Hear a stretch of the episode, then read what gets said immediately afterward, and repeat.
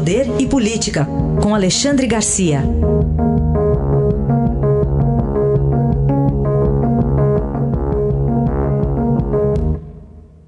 Oi, Alexandre, bom dia. Bom dia, Carolina. Bom dia, Manuel. Bom dia, Alexandre. Vamos falar um pouquinho sobre esses 72 bilhões de reais que não devem ser gastos com indenização de usinas? Pois é, teve, teve uma usina lá, lá de Pernambuco que entrou com uma ação pedindo para o Estado brasileiro indenizá-la por diferença de preço atribuída, preço fixado pelo Estado através do, do Instituto do Açúcar e do Álcool, né? preços que teriam ficado abaixo do custo da usina de 1986 a 1995. Eh, essa usina conseguiu um parecer, contratou uh, o ministro da época, Mailson da Nóbrega, para fazer um parecer favorável a ela, e isso se estenderia às outras usinas, ao setor uh, sucro-alcooleiro. Mas o governo ganhou.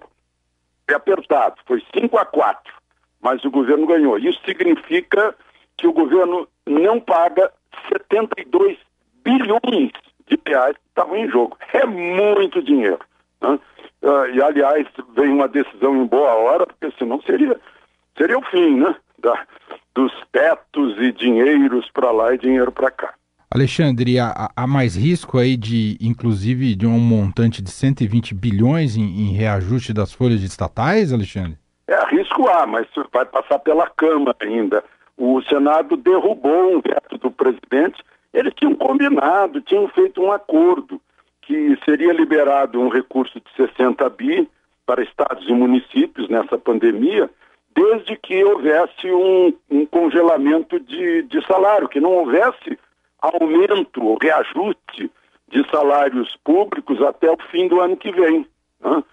E aí se abriram para várias categorias e tal e, e o, o, presidente vetou e o Senado derrubou o veto. Mas o, ainda essa derrubada terá que passar pela Câmara, terá que ser derrubada, confirmada na Câmara ou negada na Câmara. Está em jogo isso, e é muito dinheiro. São 120 bilhões do Estado brasileiro aí, incluindo União, estados e municípios. O, o Guedes, na sua visão, Alexandre, está desprestigiado, está num momento difícil, Alexandre? Pois é, ele reagiu, né? chegou a dizer que é um crime que o Senado pratica contra o país. Uh, não é exatamente o Guedes, eu acho que tão, é, é, uma espécie assim de, de jogo de, uh, de demonstração de força. Né? Quem tem mais força? É o governo, é o poder executivo, ou são casas legislativas que precisam uh, demonstrar sua, sua musculatura, né? Eu acho que está em jogo é isso. Falemos então do Judiciário. Ontem a relatora do caso sobre o dossiê do Ministério da Justiça, a ministra Carmen Lúcia, votou pela suspensão da produção de qualquer documento que trate sobre interesses pessoais ou políticos de servidores públicos. Que avaliação você faz desse movimento da ministra? Pois é, eu vi o voto da ministra. Interessante a ironia né, que isso provoca, porque o Supremo fez a mesma coisa. O Supremo viu ameaças em gente que falava mal do Supremo, e, e com isso o Supremo também fez, fez a ficha deles, fez, fez a, a, a censura prévia, mandou prender, uh, mandou bloquear as contas que criticavam o Supremo.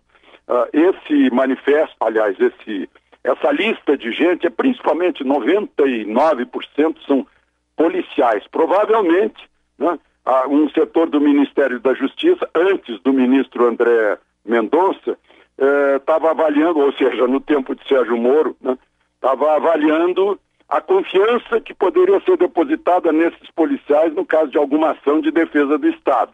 Provavelmente era isso. Né? Eu, eu não sei se era isso, mas eu, é provável que seja isso. É uma discussão que envolve intimidade, envolve privacidade, né? Eh, mas também envolve segurança do Estado, assim como o Supremo está agindo aí nessa, nessa, nesse inquérito da fake news exatamente nesse sentido. Né? É um assunto que, que entrou em pauta com importância por causa da influência das redes sociais. E o que muda, Alexandre, no jogo de forças ali no Supremo com a licença médica agora do decano então, Celso de Mello? Faz, diferença, né? Se fosse na Bolsa, eu diria a, a sociedade anônima teria que dizer que tem um fato relevante, avisar os acionistas. Lá no Supremo, o, o, a saída do ministro Celso de, de Mello, quase definitiva, né? Porque ele tem setembro e outubro pela frente. Dia 1 de, de novembro ele está fora, né? por causa da idade. Né? E ele tem votos importantes aí pela frente que são previsíveis. Né? Então pode fazer diferença, sim, em alguns julgamentos que podem ser favoráveis ou não ao, ao governo. Né? O voto dele é, é um voto importante, porque ele é o decano, enfim, né? É, é, fica todo mundo de olho no voto do, do, mais antigo. O último voto dele foi muito a favor de Deltan Dallagnol, né? E aí a gente lembra que é, Celso de Mello não é juiz de carreira, e sim promotor público de carreira. Ele é da carreira do Ministério Público, colega de Dallagnol. Esse é Alexandre Garcia que volta amanhã aqui ao Jornal Dourado. Obrigada, Alexandre. Até. Até amanhã.